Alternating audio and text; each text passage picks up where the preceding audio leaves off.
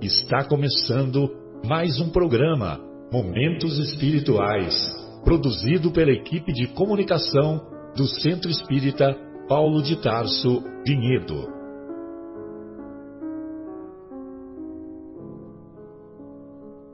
Se guardas contigo o estigma do sofrimento, indagando pela solução dos velhos problemas do ser e da dor, se percebes a nuvem que prenuncia a tormenta e o vórtice traiçoeiro das ondas em que navegas, vem conosco.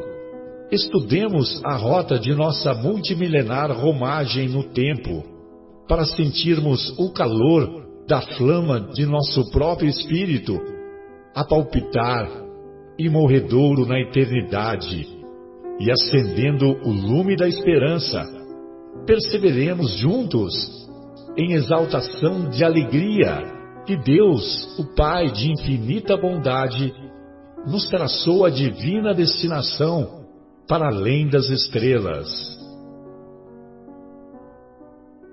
Nossos cumprimentos aos estimados espectadores e também ouvintes da Rádio Capela FM. Hoje já me encontro conectado aqui com os meus amigos, o nosso querido José Vicente, o nosso querido Vitor Gonzalez, o nosso cantor lá do Anel de Luz, o nosso querido Egimar, a nossa querida Vera, e hoje estamos iniciando um novo formato do nosso programa. Desejamos fazer um programa com uma interação maior, uma interação mais, mais efetiva, é, e também divulgar os trabalhos lá da nossa casa, do Centro Espírita Paulo de Tarso, divulgar com uma intensidade e uma, é, e uma permanência maior. Ou seja, nós queremos convidar os estimados espectadores a, a participarem, a conhecerem a nossa casa, que fica lá no, no, no Jardim Itália, é, a unidade do Jardim Itália e também tem a unidade do, do bairro Capela. Lá no Jardim Itália fica na Rua dos Pintacilgos 320 e no, e no bairro da Capela fica na Rua do Café, só que aí eu preciso que os amigos me ajudem, né? Hein, Vera, qual que é o número lá, você se lembra? Agora você me pegou, Marcelo, eu acho é 300 e alguma coisa, não sei se é 350. É, eu me lembro que era, que era, assim. semelhante ao do, do, ao do Jardim Itália. Uhum. Bem, no, nós. Mas fica numa esquina, fica numa esquina, super fácil de achar, gente. Uma esquina antes daquela escola mais famosa, né? Isso. É isso aí. É ou, ou, logo depois daquela escola. Depois, Bem, passando. Marcelo, só para te ajudar, número 320 350, lá na Rua dos Pintacilgos, tá? 320 350 na Rua dos Pintacilgos, ótimo. Perfeito. E então nós temos o, o telefone do, do WhatsApp do atendimento espiritual, que é 019 971 10 2488. 971 10 24 88. Todo o trabalho do Centro Espírita Paulo de Tarso é realizado por atividade, atividades de voluntários. Então, tanto o atendimento espiritual quanto o atendimento às famílias que são assistidas pela nossa casa é, é feito por trabalhadores voluntários. Temos também cerca de 100 famílias que nós auxiliamos, confeccionamos cestas básicas a cada 15 dias para atender às necessidades dessas famílias. Essas famílias também são assistidas, acompanhadas com frequência para, a, o, para saber se elas possuem outras necessidades. E quando elas se encontram numa situação mais favorável, elas saem da assistência com o objetivo de atender outras famílias que estão em necessidade.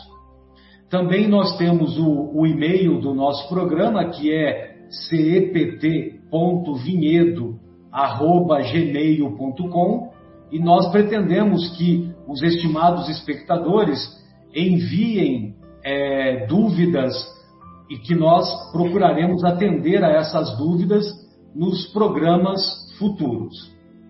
Bem, feita essas colocações iniciais, para nós nos sintonizarmos com os benfeitores espirituais, então eu vou convidar aos amigos conectados e também aos estimados espectadores para me acompanharem nessa prece, nessa singela prece, para nos harmonizarmos com os benfeitores espirituais e também para nos harmonizarmos interiormente conosco mesmos. Senhor das nossas vidas, muito obrigado pelas oportunidades recebidas pela oportunidade de desenvolvermos essa troca de experiências, esse estudo dos teus ensinos, mestre, e pedimos humildemente que o nosso programa seja caracterizado por reflexões que façam, que estimulem não só a nós individualmente, mas a tantos corações que nos ouvem e que nos ouvirão, estimulem, nos estimulem a nos tornarmos pessoas melhores, a buscarmos a buscarmos desenvolvermos mais virtudes morais,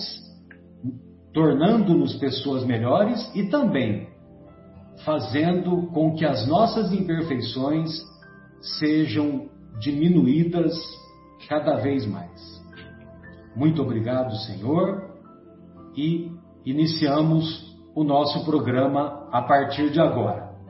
Muito bem, hoje, na primeira parte do nosso programa, nós vamos estudar o capítulo 13 de O Evangelho segundo o Espiritismo, capítulo 13, cujo título é que a vossa mão esquerda não saiba o que dá a vossa mão direita.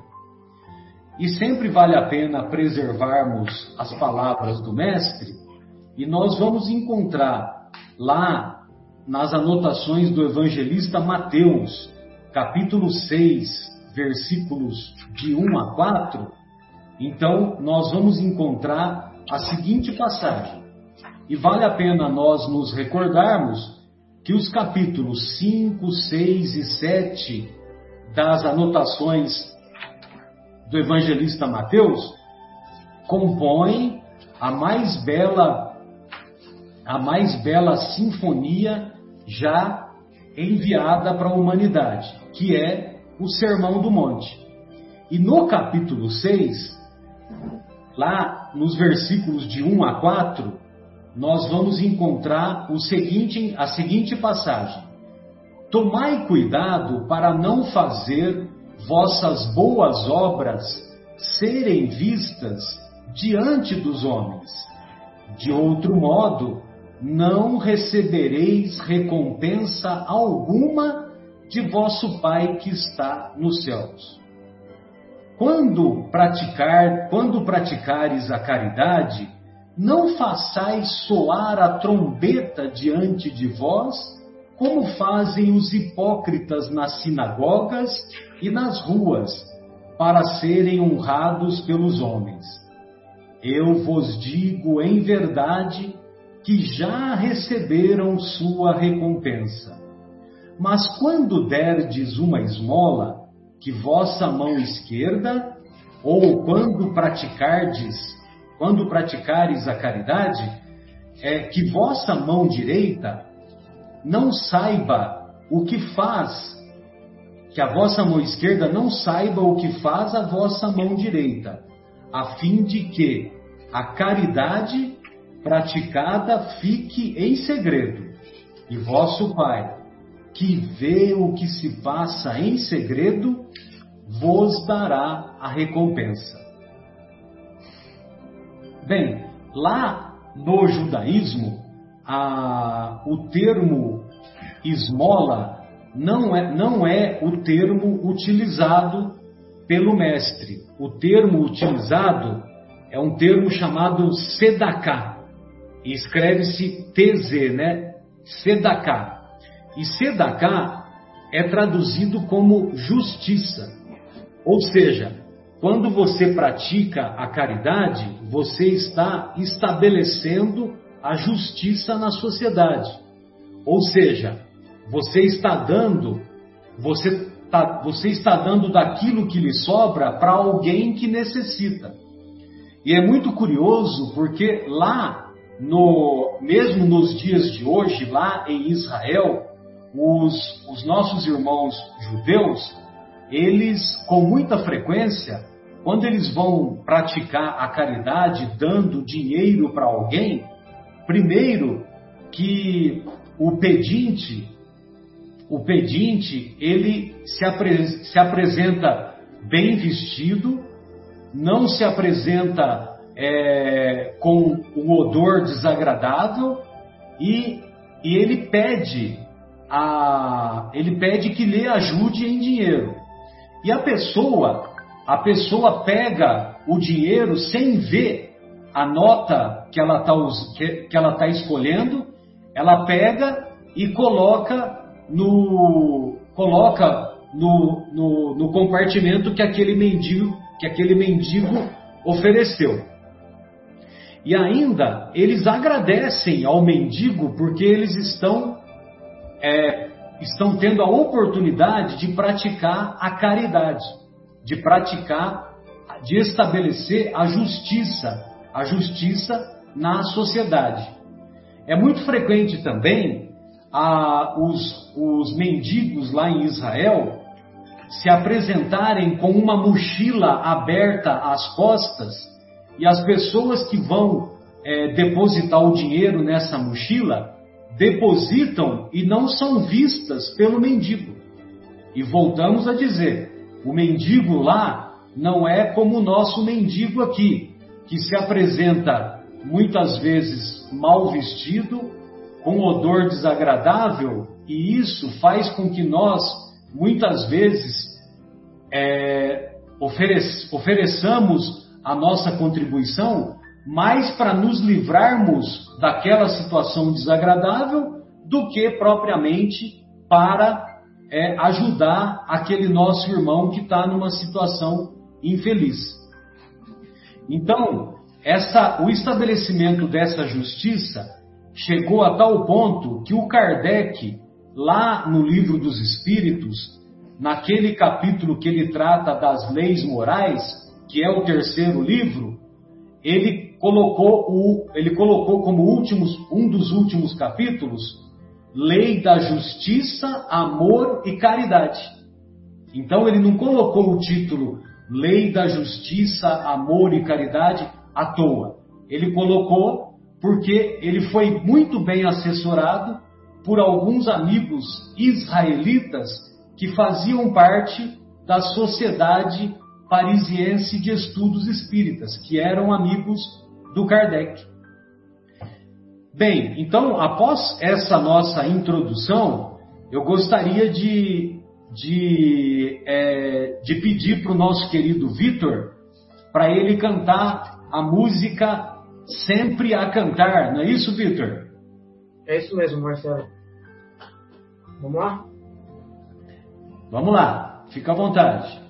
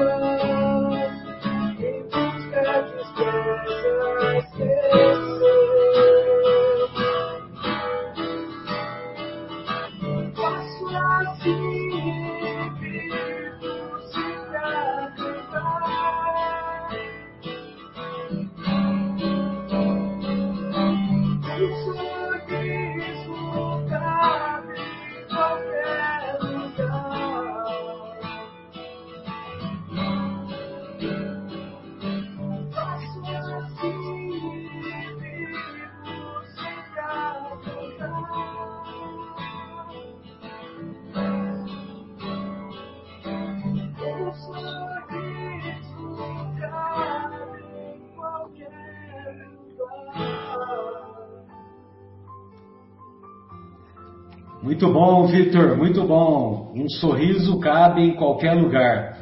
O, Egimar, é, é importante nós praticarmos a caridade é, de maneira silenciosa, porque Deus vê o que se passa em segredo, não é isso? Então eu gostaria de saber é, como, como que a gente faz para buscar a aprovação de Deus como fazer o bem sem ostentação? Olá a todos, é prazer estar aqui com vocês. É, realmente, né, não fazer as coisas pensando no que as pessoas irão dizer ou pensar, né? O que nós devemos avaliar é se Deus irá aprovar ou não as nossas ações. Então, por exemplo, aquele que faz o bem apenas para aparecer, para ter o seu nome nos jornais, ser reconhecidos perante a sociedade, é, nenhum benefício terá no, no plano espiritual, pois o objetivo de suas ações está na satisfação do seu orgulho e da sua vaidade. Existem pessoas que dão enormes quantias de dinheiro, às vezes fortunas, para ostentar perante a sociedade, mas que não dariam nem um centavo longe do público. É, nesses casos, então, elas nada irão receber é, de benefício do, do nosso Pai Celestial. Afinal de contas, o seu orgulho já foi satisfeito. Estavam poucos interessados em ajudar, e sim a se mostrar, a divulgar a sua imagem né, de bonzinho, de caridoso. Outra coisa é que não devemos fazer o bem esperando por qualquer tipo de retribuição ou de troca. Devemos evitar situações como, por exemplo, ah, eu não vou ajudar fulano não. Ele nem agradecer, ele agradece. Eu não vou ajudar o ciclano, pois ciclano é ingrato, não sabe nem reconhecer a ajuda que a gente dá. Ah, eu vou ajudar o outro fulano, pois esse eu posso receber algo em troca, né? Posso me beneficiar com essa ajuda de fato nós devemos esquecer o bem que fazemos, pois o verdadeiro bem não pede retribuição ou qualquer tipo de agradecimento. Que a mão esquerda não saiba o que faz a direita é o ensinamento que nos mostra que o bem deve ser feito com modéstia e sem qualquer tipo de interesse. Mas se existe a modéstia real, existem também aqueles que fingem serem modestos. Há pessoas que escondem a mão que dá, mas tomam cuidado e deixam à mostra uma pequena parte da sua ação, para que alguém observe o que fazem. Se os benfeitores orgulhosos já são desconsiderados entre os homens, imaginem perante Deus. Esses também já receberam sua recompensa na terra foram vistos, ficaram satisfeitos por terem sido vistos. É tudo que terão. Pior é aquele ainda que, ao mesmo tempo que ajuda, humilha aquele que precisa. E nada pior do que uma pessoa que está precisando de uma ajuda, passando por necessidades, ser humilhada pelo seu benfeitor, pois estes nem mesmo a recompensa da terra irão receber. E eu selecionei para a nossa conversa de hoje é, uma história que sempre me emocionou é, e que ilustra muito bem o tema de hoje e eu gostaria de compartilhar com todos vocês, com os nossos ouvintes. E eu espero que é, com essa história, como o nosso mestre fazia, né, o nosso mestre nos ensinava através de parábolas, eu espero que essa história possa tocar o coração de todos aqueles que estão nos ouvindo. Essa é uma história verídica, é, de um inglês chamado Nicholas Winton. E essa história ocorreu no começo da Segunda Guerra Mundial, em 1939. Naquela época, Nicholas possuía 29 anos, ele era um jovem.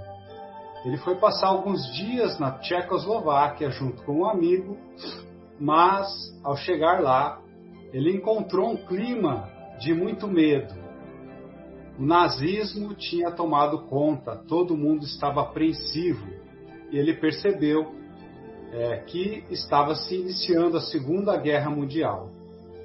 Nesse ambiente tenso, ele preocupado com a situação das pessoas, ele começou a enviar cartas para diversos países. E qual era o objetivo dessas cartas? Ele estava perguntando se esses países estavam interessados em receber crianças. Dois países aceitaram receber crianças: a própria Inglaterra, seu país de origem, e a Suécia. Então ele começou a mobilizar os pais dos judeus que tinham interesse em salvar seus filhos.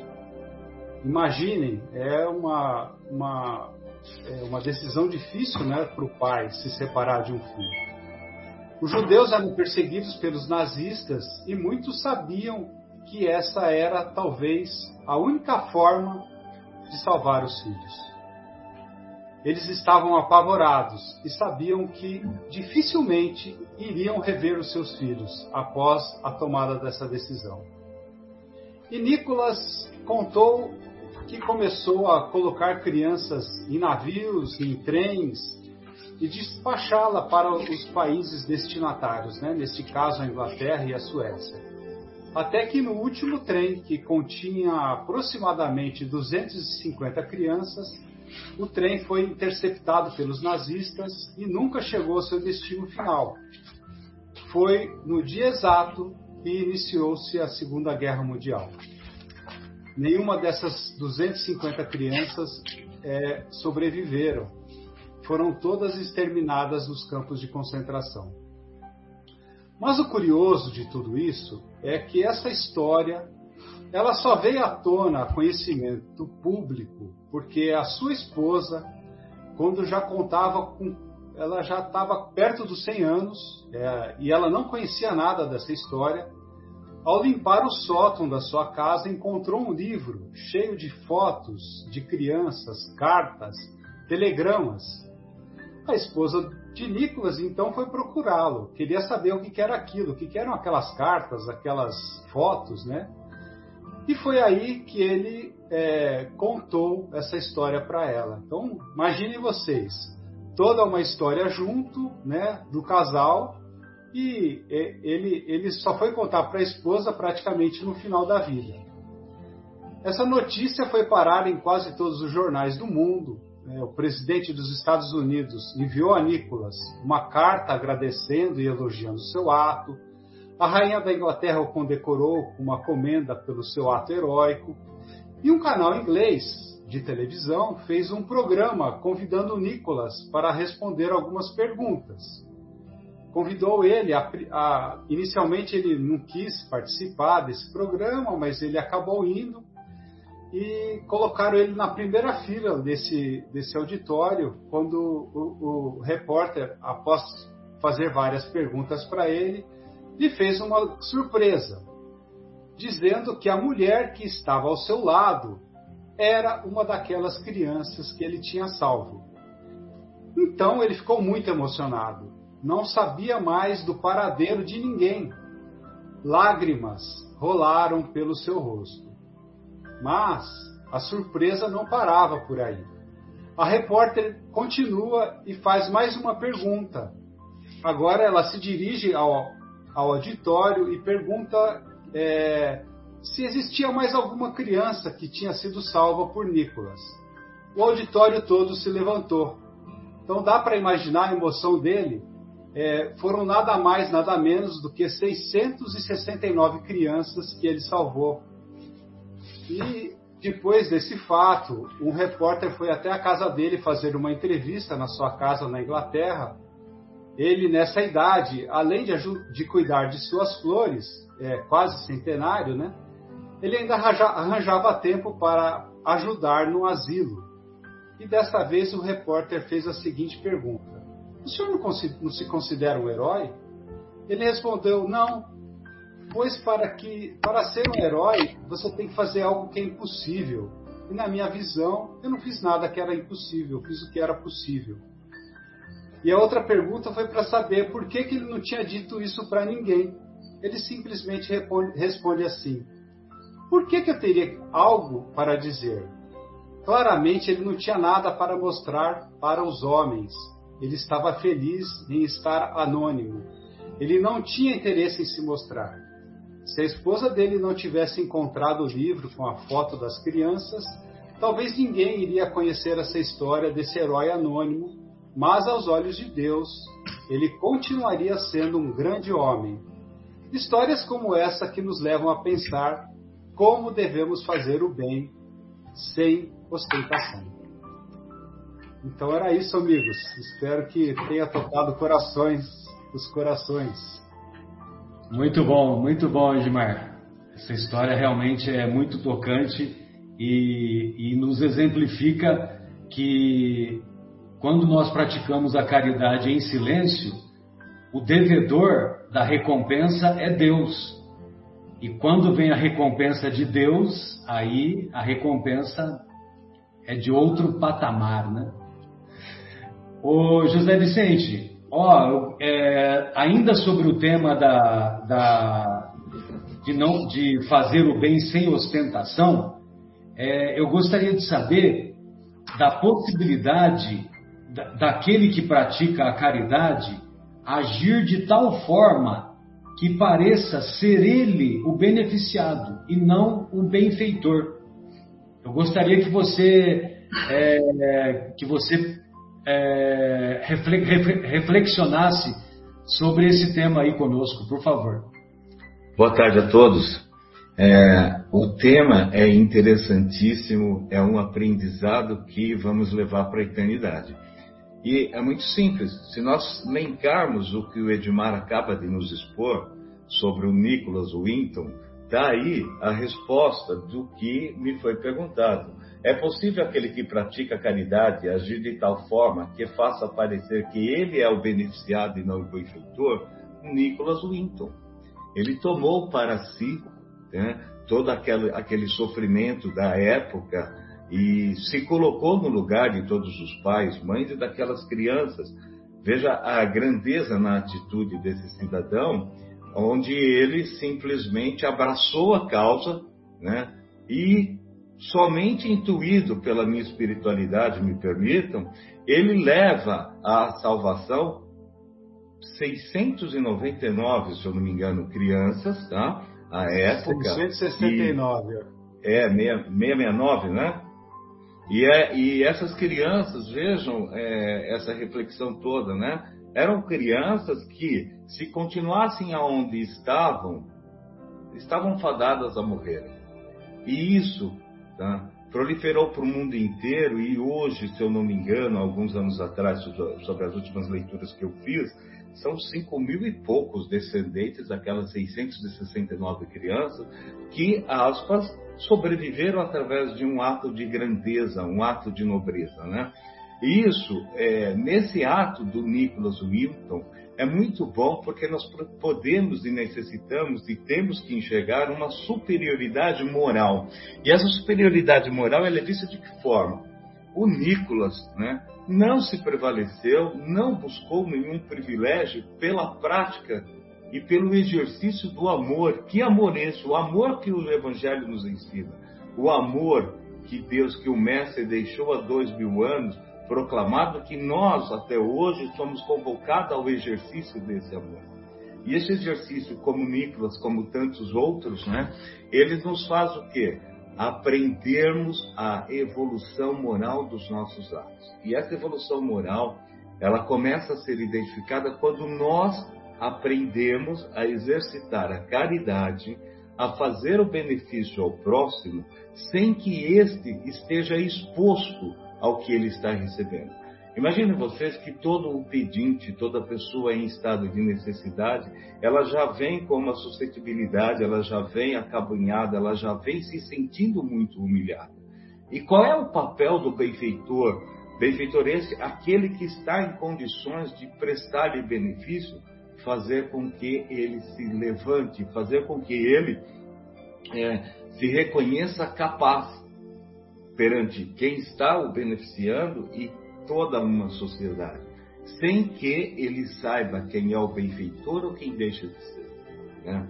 E aqui vai um trecho muito importante né, nos estudos que nós fazemos que vale a pena transmitir, que é qual? É sobre a caridade, a caridade moral, a caridade que vai fazer com que as pessoas, de um modo geral, aprendam a colocar no seu dia a dia esse exercício da superioridade moral e fazer crescer no próximo também esse sentimento de que ele é capaz, de que ele é sim filho de Deus, reconhecido e abraçado por toda a espiritualidade.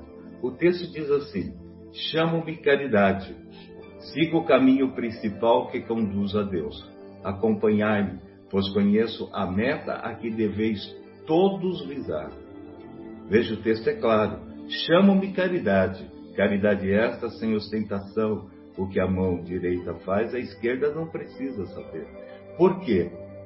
A tudo a espiritualidade vê e sabe. Né? Tem um, um trecho da Bíblia que diz que Deus já nos conhece desde o momento da nossa concepção ele ali já descreve os nossos dias, todos os nossos passos, todos os nossos sentimentos e todas as nossas obrigações. Então, desde aquele momento, Deus já nos visita. Se nós pararmos para pensar, nós somos todos, todos, não existe um que não seja uma centelha de luz, cada um num degrau de evolução específico, uns mais aqui, outros mais acima. Mas se você parar para visualizar, Imaginem Deus quando ele olha lá de cima. Tem gente que fala, ah, Deus não enxerga. Ah, enxerga. Enxerga porque tua luz está brilhando. Tua luz pode não estar brilhando para você porque você ainda não tem esse entendimento. Mas não importa o tamanho da dor, o tamanho do sofrimento, Deus está ali. A exemplo disso, né, quando nós subimos um mais alto ponto, ponto da montanha e visualizamos lá embaixo aquele mar de areia e vem uma ventania, nós, humanos encarnados, conseguimos visualizar trilhões de partículas de areia se movimentando para lá e para cá. Traga isso, essa visão, para o Deus superior que está lá em cima, no topo da pirâmide, olhando para baixo. Ele também enxerga, não escapa um. Creiam nisso. Uma coisa muito importante aqui para deixar claro assim é que, veja, quando você pratica caridade, sempre cuidando. Por que cuidando? Nós somos falhos, nós erramos. Nós estamos aqui numa viagem de eterno aprendizado. Eterno porque o espírito não morre. O que morre é o corpo. E se nós acreditamos nisso, se nós exercitarmos isso, é importante sabermos que nosso espírito é um eterno aluno do aprendizado do Evangelho de Deus. Tá? E nesse caminhar, é de suma importância que nós consigamos absorver o sentido verdadeiro da caridade, da benevolência, da superioridade moral que Deus nos deixa como exemplo para que a gente passo a passo possa chegar lá. A exemplo do que o Edmar deu, do Nicholas Wilton, né, eu me recordo aqui no momento da irmã Dulce, que em toda a sua trajetória não foi, não foi mais do que irmã de todos, praticando toda a benevolência, elevando todos os moral de todos aqueles que à sua volta passaram. E certa vez um repórter esteve com a irmã Dulce e passou com ela lá dois, três dias, a fim de conhecer toda aquela instituição e a movimentação de como ela exercia tudo aquilo, porque realmente saltava aos olhos, né?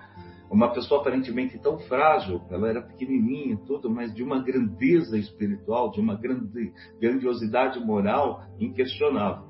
E depois de dois, três dias, ele vira numa conversa com a irmã Dulce e diz para ela: Irmã, eu não faria isso por nenhum dinheiro do mundo. E ela responde para ele: Eu também não. Era esse o recado. Boa tarde.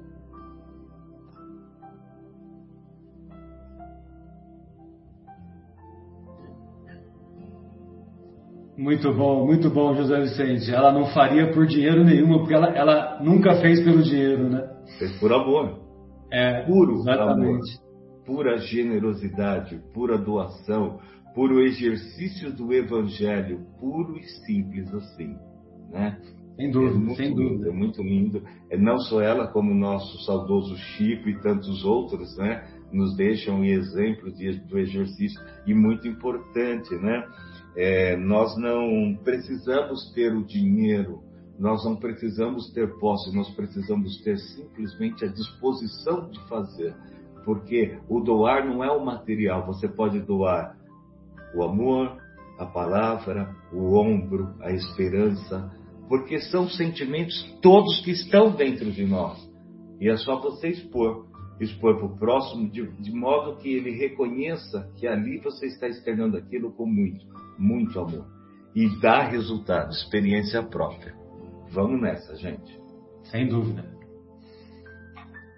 São, são outras formas de estender mãos generosas.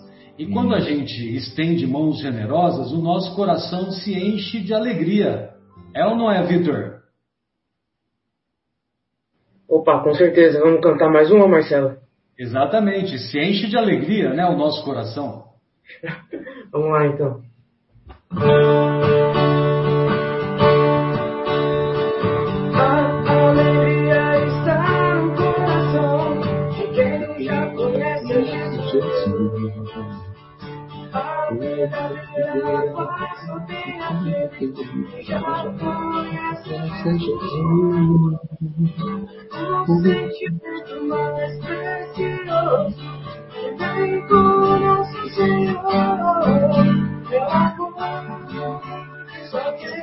quem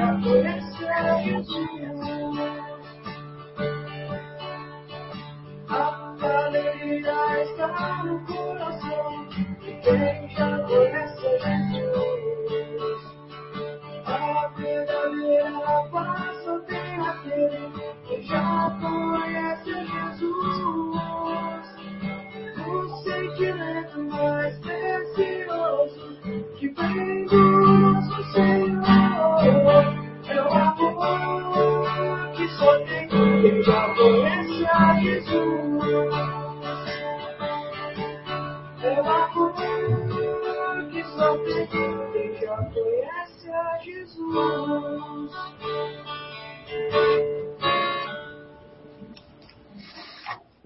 Muito bom, muito bom, Vitor. Obrigado.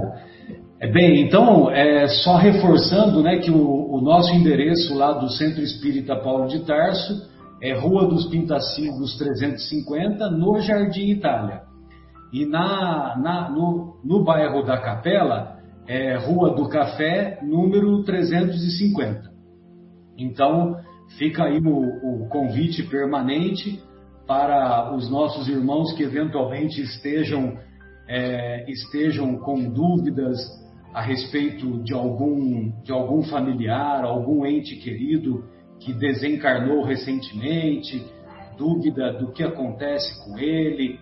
Evidentemente que nós não prometemos que vamos receber mensagem é, deste ou daquele familiar, mesmo porque, como o nosso querido Chico Xavier nos ensina, o telefone toca de lá para cá. Então, tudo tem a sua hora. Mas o atendimento espiritual, ele é capaz de, de contribuir para a harmonização do nosso mundo íntimo, é capaz de contribuir para um esclarecimento maior e trazer o consolo e o estímulo para continuarmos firmes na nossa jornada. Bem, o, o Vera, dando continuidade aí ao tema que a vossa mão esquerda não saiba o que faz a direita, eu gostaria que você discorresse sobre os infortúnios ocultos. Em outros tempos, eu, eu diria para você 40 minutos para falar, mas agora, agora nós estamos tentando reduzir o tempo. Obrigado, Bem avisado, né, Marcelo? Ah, que é um prazer estar aqui com vocês. E esse trecho dos infortúnios ocultos, ah, é Kardec que escreve, está no item 4, tá? Do Evangelho. E ele discorre sobre as, as, grandes calamidades, que quando acontecem grandes calamidades, como nós estamos vivenciando aqui no Brasil uma grande calamidade agora, com o que aconteceu no litoral, né, todo mundo se mobilizando para ajudar. Além disso, isso é importante, lógico. E aqueles que não têm oportunidade de uh, colaborar de maneira material, nós temos as preces, recorrer a preces, vibrações de muito amor, de muito carinho, para o consolo de todo, todas aquelas pessoas. Então, ele fala sobre essas calamidades, uh, grandes calamidades, que motivam as pessoas a praticar caridade. Mas ele discorre também sobre aquela, uh, aquele momento que as pessoas uh, têm as, as, calamidades internas delas mesmo, sabe? Aquela introspecção onde a pessoa está precisando de ajuda, aquele momento silencioso que leva tantas pessoas ao desespero, até a cometer ao suicídio. E que nós precisamos estar atento para ali também praticar a nossa caridade, né? E nós, nós podemos, assim, ver que isso é atualmente de grande necessidade. Nós olharmos para o outro e percebermos a sua necessidade íntima. Às vezes a gente passa no dia a dia do nosso trabalho, uh, vemos as pessoas chateadas, do, né, uh, estão mais introspectivas, estão tristes, um semblante preocupado. Então é o momento de achegarmos a ela e não vamos resolver o problema dela. Muitas vezes não vamos resolver o problema, mas podemos partilhar de momentos de uma conversa agradável, onde poderá aliviar um pouquinho aquele desespero. Né? E ele discorre aqui nesse capítulo sobre o exemplo de uma mulher que, ar distinto, ele começa vestida de modo simples, ela vai em auxílio de uma família onde o pai está hospitalizado, onde ela vai levar tanto a parte material para aquela mãe com todas as crianças que estão ali carentes, necessitadas, pois o pai não pode trabalhar para suprir as necessidades dela.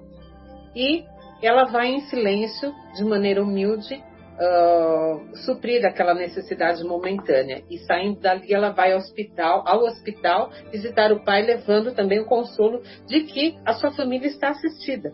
Né? Então, nós temos aqui um grande exemplo de o quê? Modéstia e humildade, que isso nós precisamos ter quando nós praticamos a caridade. E principalmente chama muito atenção aqui para a importância do respeito à dignidade humana também. Isso nós precisamos ter muita consideração quando vamos praticar a caridade. Preservar a dignidade do outro. Isso é muito importante. Não vamos praticar a caridade no sentido de humilhar a outra pessoa. Tomar cuidado, às vezes não é essa a nossa intenção, mas às vezes cometemos esse erro. Então, uh, como José Vicente lembrou da irmã Dulce, eu venho lembrar de Madre Teresa de Calcutá, que recolhia os moribundos da rua para poder ter uma morte digna ter aquele momento, né, onde eles estariam limpos, bem, é, bem vestidos, da maneira de falar, uma vestimenta limpa, branca, ela colocava, para que eles tivessem uma decência, pelo, pelo menos na hora da morte, né. Esse exemplo aqui da mulher, ele continua que ela levava a filha junto, junto dela. Para quê? Para que ela tivesse o que? Uma educação moral a educação que devemos dar ao nosso filho. E acima de tudo, ela dava como exemplo ela fazendo educação. E chama atenção aqui no trecho que ele fa ela fala assim para a filha, que a filha queria fazer caridade, e ela fala assim: "O que podes dar, minha filha, se nada tens de teu? Se te dou algo para dar aos outros, que mérito terás? Na realidade, serei eu quem estará fazendo a caridade e tu terás o mérito? Isso não é justo. Então, para que a gente dê algo nosso, algo de nós, quando não temos de uma maneira material, nós podemos dar de dentro de nós, tá? Como eu falei agora, né? Mesmo através de uma prece silenciosa, estamos fazendo caridade. Então, é o dar de você mesmo. Então, principalmente, ela vem aqui com o exemplo dela educar a filha, para que ela tenha esse aprendizado, para que ela tenha essa educação moral. Né? E tem mais, ele continua falando aqui, que para a sociedade, a mulher do mundo, pois sua posição o exige. Mas ninguém sabe o que ela faz. Ela guarda segredo de tudo isso. E quando uma das protegidas dela uh, vai pedir emprego para ela e a reconhece, ela pede para que faça silêncio, que não conte para ninguém o que ela estava fazendo. Então, para vocês verem que exemplo que Kardec nos traz aqui dessa, dessa mulher que ele vem dando todo esse exemplo de re, recordando um pouquinho o que eu falei, exemplo de modéstia, o exemplo de humildade, de respeito à dignidade, dignidade humana e e principalmente a educação que ela passa para, o, para a filha. É isso que nós devemos, através do quê? Do exemplo. As crianças não aprendem só da gente falar, só da gente dar ordens, só da gente mandar, e sim com, através do nosso exemplo, daquilo que nós fazemos. Elas reconhecem sim isso e vai servir de exemplo para elas para toda a vida. Tá? Então, e principalmente o dar de você mesmo. Então, os tempos hoje pedem muito para nós isso, tá? Nós estamos vivenciando grandes tragédias, nós tivemos há pouco tempo o, a pandemia, estamos tendo agora muitos desastres naturais, então a, a sociedade, o mundo pede de nós o dar, né, a caridade, que nós, nos, nós uh, tenhamos união para enfrentar tudo isso da melhor maneira possível. E principalmente também eu, eu volto aqui a falar para vocês que tenhamos olhos para ver a necessidade íntima do outro. Aquele desespero que está dentro do coração. As pessoas não estão uh, encontrando equilíbrio para sobreviver na sociedade atual. Tanto que leva a tantos desesperos, a tantos casos de depressão. Então, para que possamos exercitar principalmente essa caridade no nosso dia a dia. Obrigada. Oi, Gilmar, você gostaria de fazer um comentário em, em cima daquilo que a Vera falou, né? Fica à vontade. É, eu queria. A Vera deu o exemplo dessa senhora, né, que está no, no Evangelho. É, é, o nome ela é ela, ela é a Condessa Paula. Existe tem um, no, no livro Céu e Inferno uma referência a ela, né? E fala que ela é uma bela jovem rica de estirpe ilustre e era também o perfeito modelo de qualidades intelectuais e morais. Então, quem quiser conhecer um pouco mais a respeito da Condessa Paula, Céu e Inferno. Em qual, em qual capítulo, qual item que ela está? Espíritos felizes. Espíritos felizes, né? Comunicação de espíritos felizes. Exato. É, o céu e o né? inferno ele também é, também é. Como é que é? Tinha que ser o espírito feliz, né? Depois de tudo isso. Né? Só podia ser, né, Vera? Exatamente. E o céu e o inferno, o outro título dele é A Justiça Divina segundo o Espiritismo. E isso tudo são manifestações do amor. E realmente, conforme nós vamos evoluindo, vamos evoluindo na nossa trajetória, nós vamos compreendendo cada vez mais que só o amor é capaz de nos trazer a paz, a felicidade, a consciência tranquila. É ou não é, Victor? Não Com é certeza. só o amor? Com certeza. Vamos lá, mais uma música.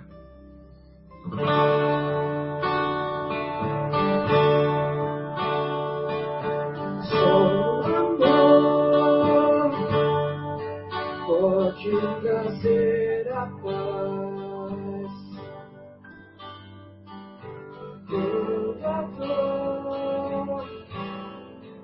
enquanto se desfaz. Só amor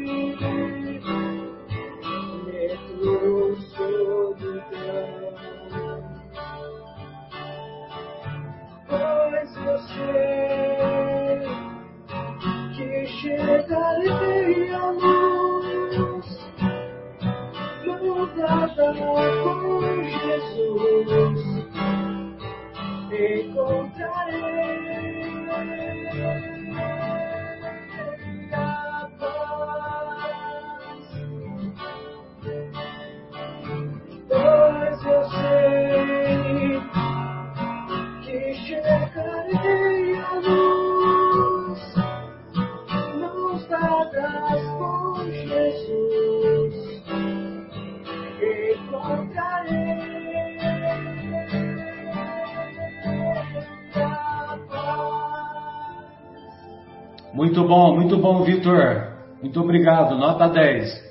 É, amigos, então agora é, nós desejamos que esse, que esse estudo singelo que nós fizemos do capítulo 13, que a vossa mão esquerda não saiba o que faz a mão direita, que essas reflexões contribuam para os estimados espectadores e agora nós é, iniciaremos o primeiro capítulo, a primeira parte do primeiro capítulo da obra 50 anos depois. Bem, a obra 50 anos depois é continuação da, do, do, dos desafios que a vida a todos nos atinge, mas em especial do senador Públio Lentulus, que viveu na obra há dois mil anos que esteve na pele do senador Públio Lentulus e que, após uma, uma vida de, de orgulho como patrício romano, uma vida em que ele é, teve a companhia de um espírito de alta hierarquia, que foi a Lívia e também a Ana, sua escrava, apesar disso, ele, ele se manteve a maior parte da existência é, com o seu coração imbuído no orgulho. E no finalzinho, ele pôde então abrir o seu coração e, é, e se deixou envolver pelas lições do Mestre Jesus. Ele, apesar dele ter encerrado a sua vida é, sem os olhos físicos, porque ele se tornou cego. E aí, 50 anos depois, é o relato da continuação da sua trajetória.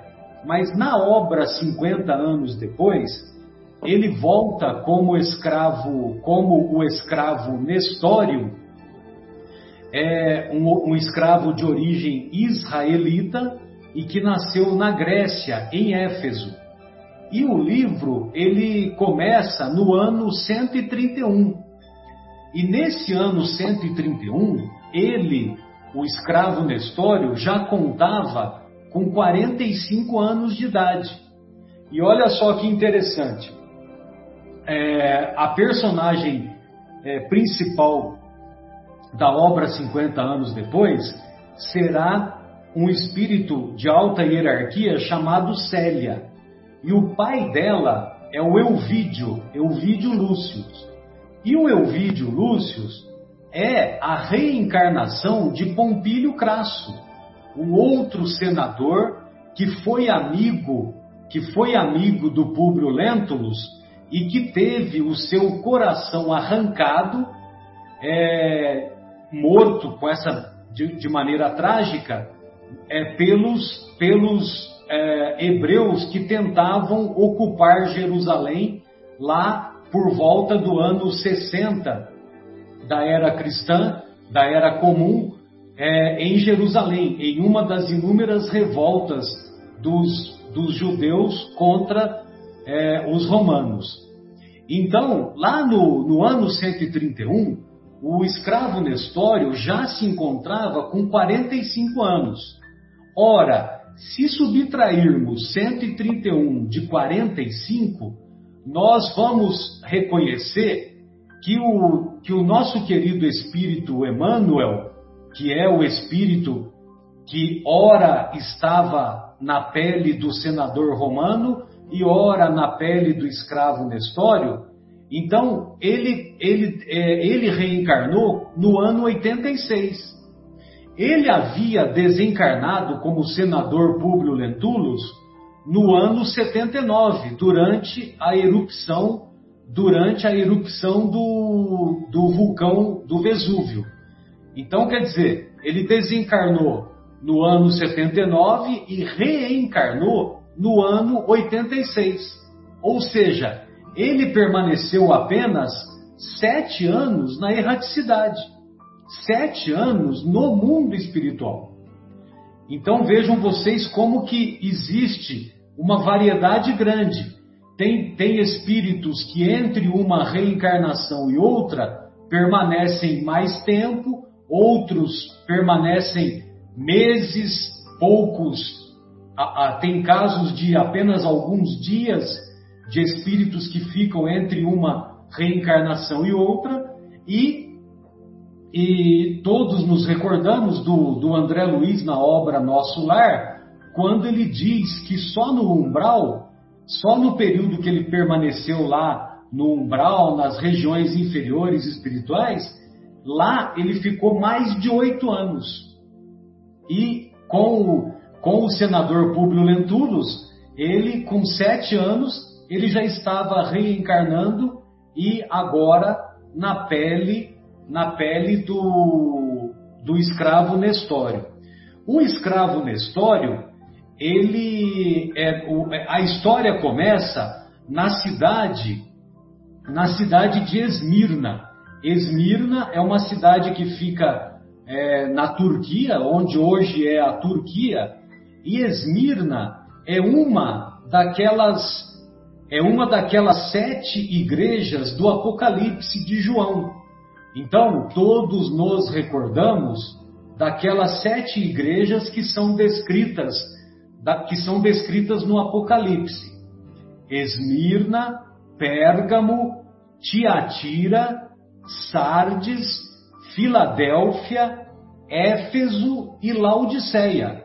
Laodiceia tem uma curiosidade, porque Laodiceia é, é naquele momento que os, os, os seguidores de Jesus lá em Laodiceia, eles não estavam agindo corretamente.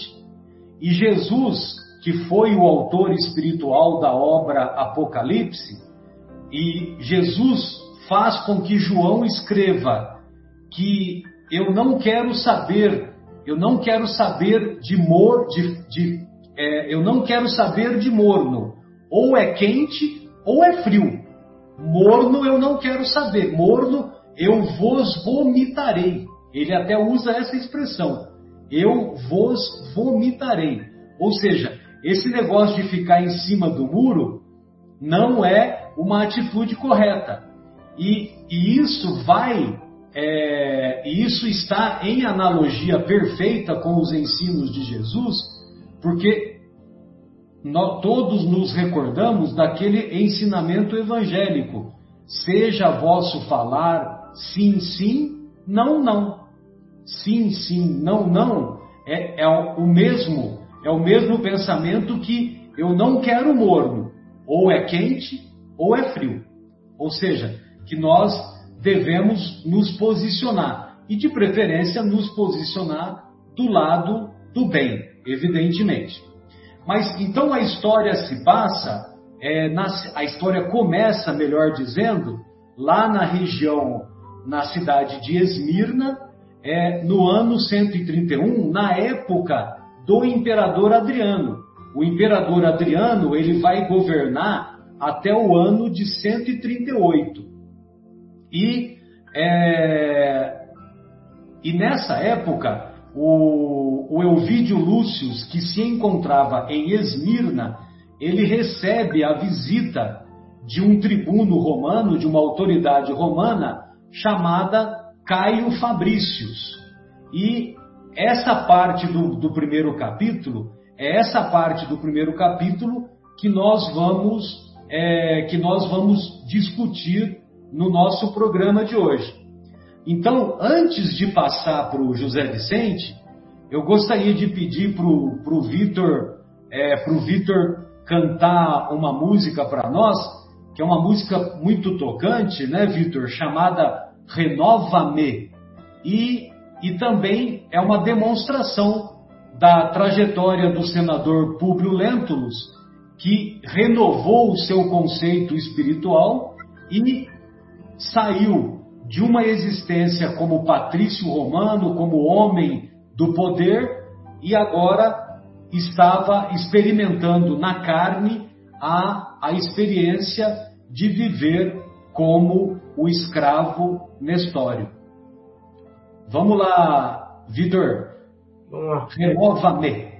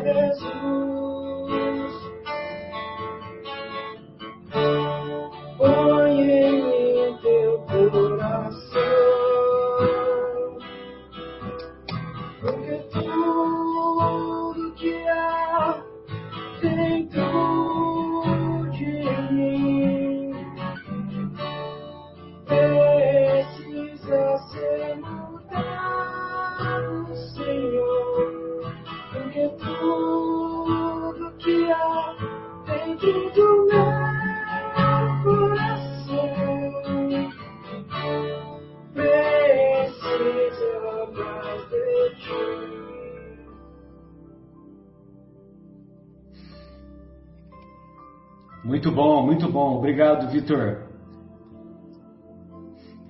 É, bem, então, o, o, José Vicente, nessa parte inicial aí do, do, do primeiro capítulo da primeira parte, é, então tem uma, uma, um diálogo muito interessante entre o Caio Fabrícios e o Elvídio Lúcio.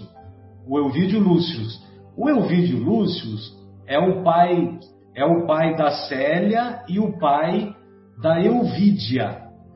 É, só que eles estão a, conversando a princípio a respeito da revolução da Judéia que houve por volta do ano 130. E, e essa revolução fez essa revolução fez com que muitos judeus tivessem suas vidas é, ceifadas, né? É, e também muitos judeus fugiram para vários locais lá da época. E a cidade de Esmirna foi um dos locais preferidos. E muitas pessoas que eram autoridades lá na Judéia estavam como, como perfeitos mendigos lá na cidade de Esmirna. Então, eu gostaria que você discorresse um pouco sobre a revolução que houve na Judéia por volta do ano 130, por gentileza. 30 na era romana, ela nos remete a um período, é importante do meu ponto de vista citar, que a, a civilização romana naquela época já era considerada a maior civilização de com potência política e econômica da época e é considerada até hoje, pela antiguidade, a maior civilização, a força maior política e econômica daquela época e hoje nos estudos também. E daí chega o século I, depois de Cristo, né? Roma já tinha alcançado um domínio muito grande sobre a região da Palestina, lugar este citado agora pelo meu colega Marcelo, né? E eles enfrentavam é, naquele período uma revolta, uma resistência muito grande da civilização judaica. E nesse contexto, né? É, diversas profecias de salvadores eram ali disseminadas havia naquele período, né, muitas pessoas se dizendo o Salvador e a população, por falta de conhecimento, e aqui vale acrescentar, tudo que foi feito e falado naquela época era para que o povo daquela época entendesse a missão que o mestre vinha trazer, a lição que ele tentava ali disseminar e conseguiu. Porém, né, houve muita revolta, houve muita, é, é, muito sofrimento, por quê?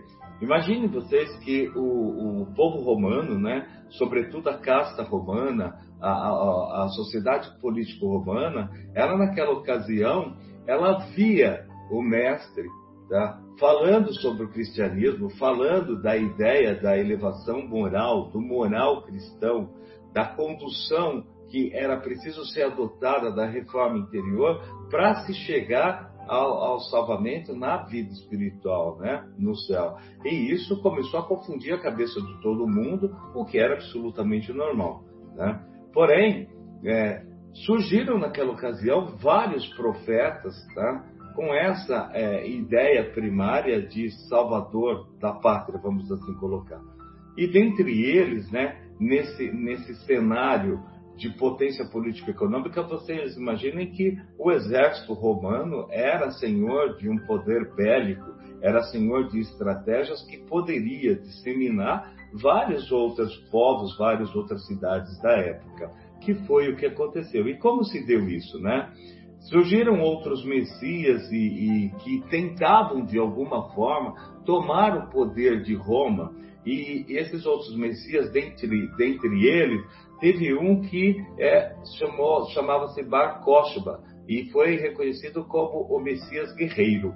E esse cidadão, né, ele, ele foi um, um zelote, ele, comprou, ele, ele compôs um grupo religioso militar na época e, vamos dizer assim, em pontos estratégicos, aonde ele via falhas dentro da política romana, ele tentava retomar o poder. Né? E assim o foi, foi, e eles até, ele até conseguiu, tá? Ele conseguiu, é, vamos dizer assim, vencer e tomar o poder em Jerusalém, e foi um momento crucial da história. Por quê? Porque Roma, não conformado com a situação, tá? Roma monta uma estratégia, tá? E também usando de artifícios políticos, o imperador da, da época, Adriano, né? Ele permite naquela ocasião que alguns judeus, ou todos os judeus, voltassem para Jerusalém. Por quê? Na época da revolta, havia em Jerusalém um templo que, pela revolta, pela guerra, houve uma destruição. Essa destruição causou indignação, sofrimento, sobretudo sofrimento psicológico, moral em todos os judeus da época. Então, o, o imperador Adriano, né, como uma jogada de marketing, uma jogada política, ele cria lá um decreto, uma norma, onde ele permite que os judeus voltem para Jerusalém e reconstruam esse templo sagrado. Tá? Mas ele também, Adriano, usando de uma metodologia política, ele era favorável ao processo de helenização dos povos dominados. Criou escolas de grego, ou seja, todo mundo ali, embora judeu, ia falar grego. Tá? E não só isso. E houve ali, no meu ponto de vista, um erro do imperador, por quê? Eu não sei se todos sabem, mas o povo, para o povo judeu, a circuncisão é de grande importância. Por quê? Porque ela fala sobre a reafirmação, sobre a identidade do povo judeu. Isso é muito forte na Judéia. E aí, o imperador Adriano ele proíbe a circuncisão, o que causa revolta no povo da Judéia, nos judeus. E aí começa né, a, a, o surgimento, vamos dizer assim, a, a aparição como homem forte de guerrilha do então Simon Bar Kokhba, que é o Bar Kokhba, porque ele muda o nome dele depois na história. Tá? E ele muda por quê? O, o nome dele, Bar Kokhba, na época significava filho de uma estrela. E com isso também aí uma jogada política do Bar Kokhba para atrair adeptos aos seus ideais políticos da época, que era derrubar Roma. Tá? Nesse sentido, por volta de 134, o grupo de Costa ele, ele consegue tomar o controle de Jerusalém. Tá? Após essa conquista, ele torna-se chefe de um Estado teocrático, tá? essencialmente preocupado em formar um exército judeu capaz de expulsar os romanos para o centro. Olha, a, a, a vamos dizer assim, o atrevimento né, do, do Cosma, porque Roma era tido como uma potência política econômica e junto a isso vale lembrar todo o seu potencial bélico da época e tal. E Cóchaba, né, pequenininho tudo, era, vamos assim dizer, atrevido. Ele tensionava retomar o poder de Roma. Mas foi... É, é, até ele tenta formar um exército capaz de derrubar, mas ele não consegue. Não consegue por quê? Porque o próprio é, imperador, tá? Ele promove é, confrontos e ele cerca todo esse povo, Jerusalém, e ele retoma a cidade. E Cóchaba, nesse caso, é preso, é julgado e levado à morte. Tá? Então, e essa, essa, essa revolta, né, na, na época, o que, que acontece? O que o Marcelo discorreu no início, que o povo todo, todo desnorteado, ele começa a buscar refúgios em várias cidades vizinhas e vai se deparar justamente lá aonde acontece todo esse confronto. Né? E vale acrescentar também aqui o que? Todo esse cenário se dá no momento em que o mestre está na terra falando do Evangelho, ele está deixando os seus ensinamentos o que causa aí todo esse tumulto. É isso. É, é, é, só, só, tem um detalhe: é, o, quando você fala que o mestre está na terra, os seguidores de Jesus, né? Porque Sim. nós estamos no 130, né? Os, no ano 130. 130. Exatamente. Perfeito, muito bom. É, agora nós então, nós temos agora a nossa querida Vera é, no diálogo que se estabelece, Vera, entre o, o Caio Fabrícios e o nosso querido Elvídio Lúcius, é, fica evidente alguns favorecimentos aos amigos pelos governantes, né? E então eu gostaria que você falasse sobre isso e também é, pincelasse sobre a situação de Jerusalém, de Jerusalém daqueles dias, né? Que o, o nosso querido nosso querido José Vicente já disse que a cidade estava devastada, né? Mas eu gostaria de ouvi-la, querida, por favor. Então, nesse diálogo que se dá no livro, né, uh, é, uh, o Elvídio Lúcius falando para Caio Fabrícios do seu favorecimento que ele teve uh, com a venda dos cavalos para o exército e que com essa venda que foi influenciada, teve interferência principalmente para esse favoritismo do seu sogro, né? E ele conseguiu estabelecer uma condição econômica para sustento da família dele para sempre. Ele estava bem garantido economicamente com isso. Mas ele reconhecia que, apesar desse favorecimento, ele via que toda a, vamos falar assim, entre aspas, né, a desgraça das outras pessoas em relação ao a, a, a, a revolta, a guerra, a situação dos outros, das outras pessoas, porque no livro, aqui eu não sei se ele está falando é, daquele momento que foi o princípio, nós estamos em 131, né, depois de Cristo, é, fala de 180 mil mortos, mas no decorrer de toda essa revolta, que durou três anos e meio, fala-se na história de 800 mil mortos, com 900 aldeias judaicas destruídas. Então foi assim, foi o poder romano em cima daquele povo com unhas e dentes, né, para poder Exato. conter. For, foram vários anos, Vera, você tem razão, foram vários então, anos. Então, e é que nós estamos ali nesse momento no livro, estamos bem no comecinho, 131, né, de, de, dessa revolta. Então, com, com a, morte do Bar Kokhba, a morte do Bar que o José Vicente falou, em 135, é que se encerra. Porque aí, aí não havia mais judeu em Jerusalém. Não havia mais. A cidade havia sido devastada. Então, é, exatamente. O que Adriano queria? Adriano queria transformar Jerusalém numa cidade helenística, inclusive com a construção de um templo a Júpiter. E mudando o nome também de Jerusalém para Hélia Capitólia. Né? Então ele queria realmente acabar com essa Jerusalém ju judaica.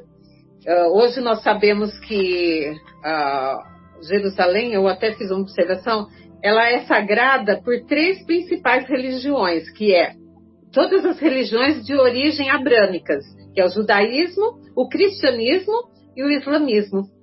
E lá tem quatro bairros hoje, só para a gente entender o contexto do que aconteceu. Nós temos um bairro armênio, um bairro cristão, um bairro judeu e um bairro muçulmano. Olha só, isso tudo numa cidade. Olha o contexto dessa cidade. E essa cidade ela é, é antiquíssima. Ela se remete às suas origens a 2.600 antes de Cristo. Ah, na religião judaica fala que foram os descendentes de Noé que começaram essa, essa cidade, né? Mas a gente não sabe disso, discorre muitas coisas. Mas vamos voltar aqui para nosso nosso contexto, nossa história aqui. Então, uh, nós vemos Elvídio Lúcio preocupado com a situação de todos, né? Porque foram destruídos os burgos, as aldeias, né? E a miséria total. Além da miséria, a peste, por causa que uh, matavam-se muita gente e tinham muitos cadáveres insepultos. Então, muitas doenças surgiram a partir disso. Então, trouxe para esse povo menos favorecido, para os pobres mesmo da época, muita desgraça muita doença, muita miséria. Então é esse contexto histórico que nós estamos vivendo aqui.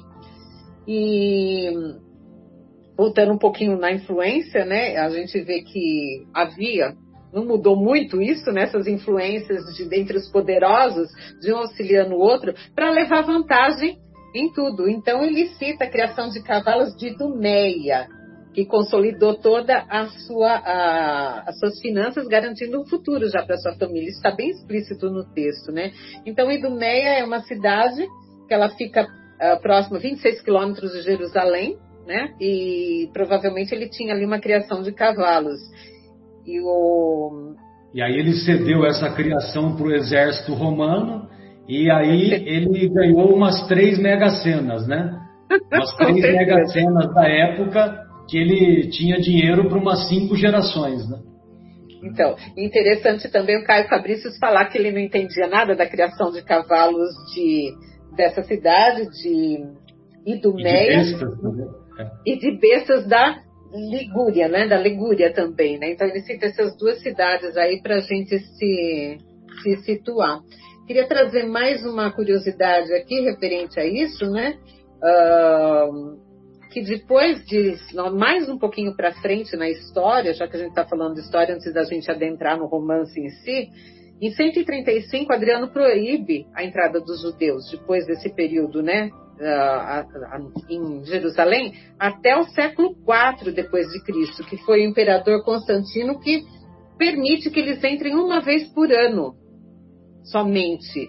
E é justamente no dia ele permite no dia que eles vão, que eles choram nas ruínas do templo que é o Muro das Lamentações.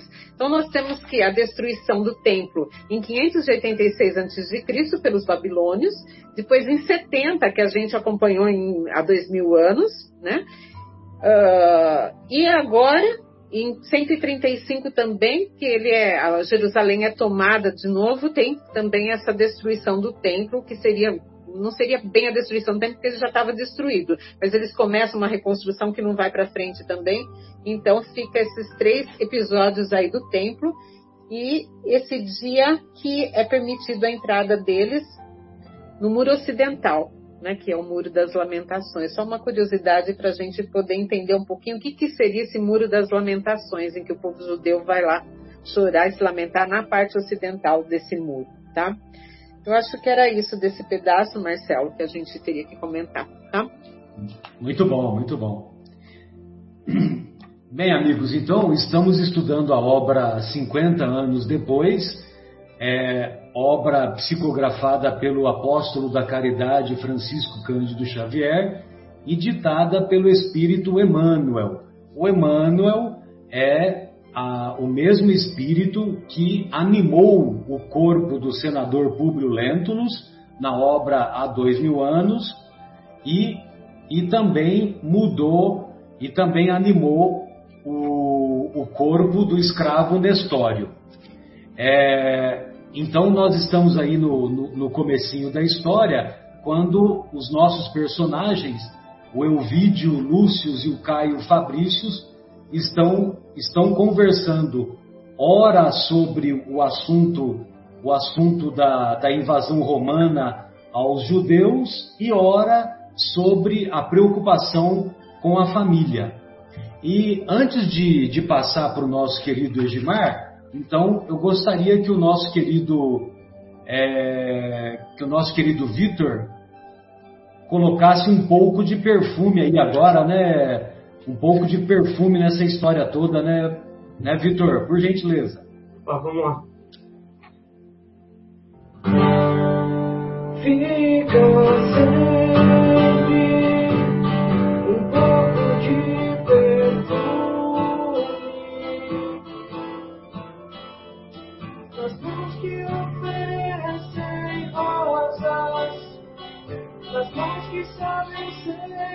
ser generosas. Parece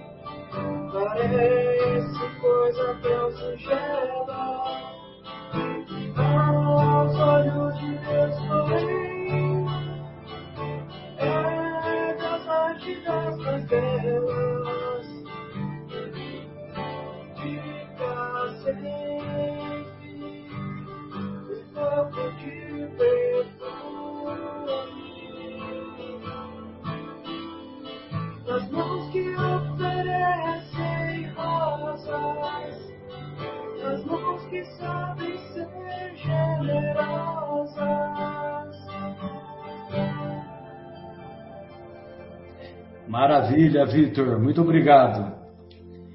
É, bem, então, amigos e estimados espectadores, nós gostaríamos de reforçar o telefone do atendimento, do, é, na verdade é o WhatsApp do atendimento espiritual 015 019 019 971 10 2488 019 971 10 2488 que é o WhatsApp do atendimento espiritual do Centro Espírita Paulo de Tarso e também o nosso o nosso e-mail que é cept.vinhedo@gmail.com.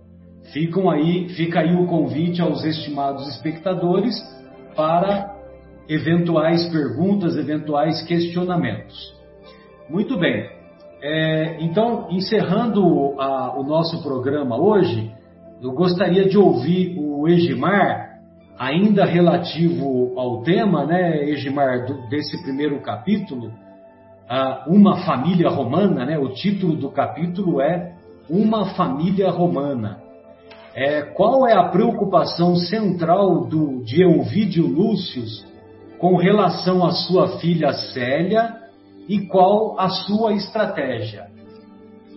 Por favor, Edmar. Então vamos lá.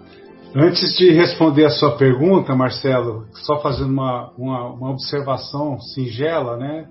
Lembrando que essa obra foi escrita em 1940, não existia internet, acesso às informações eram extremamente reduzidas, certo?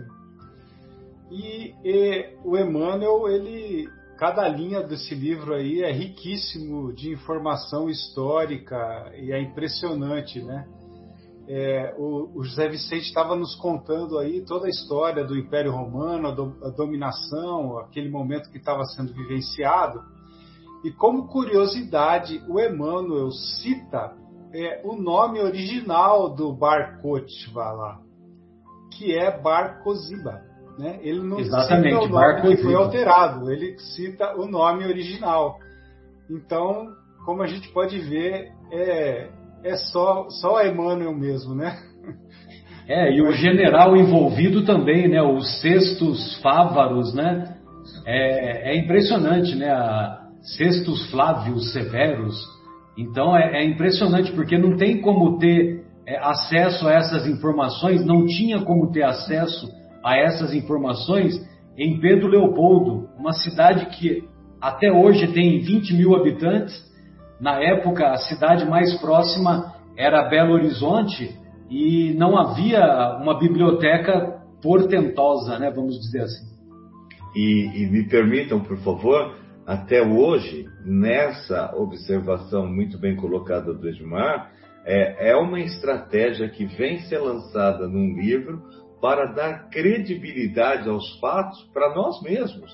Né? Que quando vamos estudá-la, quando vamos fazer a leitura, nos atemos a esses detalhes, o que, vamos dizer assim, nos salta aos olhos a, a, a grandiosidade da informação histórica né? E fazendo um link, um link aí, o, o, Edmar fala, não tinha mesmo informática, não tinha como sabermos essas informações. Ela nos foi é, nos trazida como um grande presente da história e da evolução moral. É isso. Então, voltando ao diálogo e à pergunta, né? É, de Lúcio, ele estava fazendo um diálogo com Caio Fabrícios, né? E confidenciando a ele que após todos os anos que ele teve de vivência lá na Ásia Menor, agora ele iria retornar a Roma, mas com o coração apreensivo. E ele estava se referindo às o que ele chama né, de superstições que estavam, é, é, que estavam em toda a Palestina e que eram totalmente contrárias àquilo que ele chama de tradições mais respeitáveis. Estas superstições, segundo ele, estariam invadindo o próprio ambiente familiar, dificultando a manutenção da harmonia doméstica, como Emmanuel coloca. E nesse ponto, Caio Fabrício já identifica que essas superstições seriam, na verdade, o cristianismo, e faz o seguinte comentário: Ah, já sei. Seria o cristianismo com as suas inovações e seus asseclas, e emenda né, no, na, nessa, nesse comentário a seguinte pergunta: Ah, por acaso sua esposa, Alba Lucínia, teria se deixado de ser a segurança vestalina da casa, como coloca Emmanuel, né? Vestalina. Vesta era a deusa do fogo na mitologia romana. Vestal significa sacerdotisa de Vesta, né? que precisavam lá na época de serem virgens para representar a pureza. E Vestalina, nesse caso, a gente pode entender como puro imaculado. Mas vídeo esclarece que sua esposa continuava sendo a sentinela avançada de todos os feitos da vida dele, denotando, assim, um bom relacionamento do casal e continua dizendo que uma de suas filhas, contrariamente a todas as suas previsões, deixou-se influenciar por semelhantes princípios, causando a eles os mais sérios desgostos. Nesse ponto, Fabrícios, que se lembrava de suas filhas, Elvide e a Célia, que segundo ele eram dois sorrisos de deuses na casa de Elvídio, pergunta: Nossa, mas tão jovens, assim fazendo cogitações filosóficas? Elvídio esclarece que a filha mais velha, Elvídia, não tinha se impregnado de, de tais bruxarias, diferentemente da filha mais nova, Célia, que, segundo ele, estava muito prejudicada com as superstições orientais. E para tentar reverter essas influências, ele tinha a intenção de, ao retornar a Roma, deixar Célia em companhia de seu pai, o venerando Quinéio Lúcius. Fabrícios concorda com Evídio, ponderando que o venerando Quinéio Lúcius reformaria para as tradições romanas os sentimentos mais bárbaros das nossas províncias. Será que essa estratégia vai funcionar?